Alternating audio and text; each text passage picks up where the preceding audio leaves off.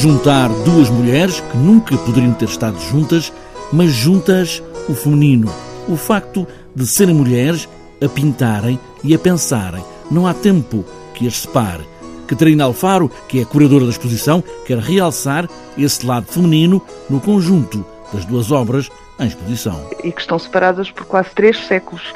Josefa da Ayala, mais conhecida por Josefa Dóbitos, que nasceu em 1630, e Paula Rego, que nasceu em 1935. No fundo, são duas exposições com este caminho, com este traço da arte no religioso feminino, não só pelo facto de serem duas mulheres, mas também de representarem mulheres religiosas. Aquilo que a pintura de ambas representa é precisamente esse olhar que às vezes traz também aspectos do cotidiano feminino. Por exemplo, José Fadóbidos uh, traz para as suas pinturas os lavores femininos, a atenção que dedica à construção das flores, uh, a atenção que dedica, tal como Paula Rego, também à elaboração das peças de vestuário, uh, todo aquele universo de, das sedas, dos tecidos, das joias, acaba por ser muito evidente na construção e o, o, o caráter decorativista também que é construído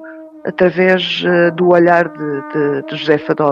A seleção de obras de José Fadóbitos partiu da série da Santa Teresa do Convento de Nossa Senhora da Piedade, em Cascais, um conjunto de 1672.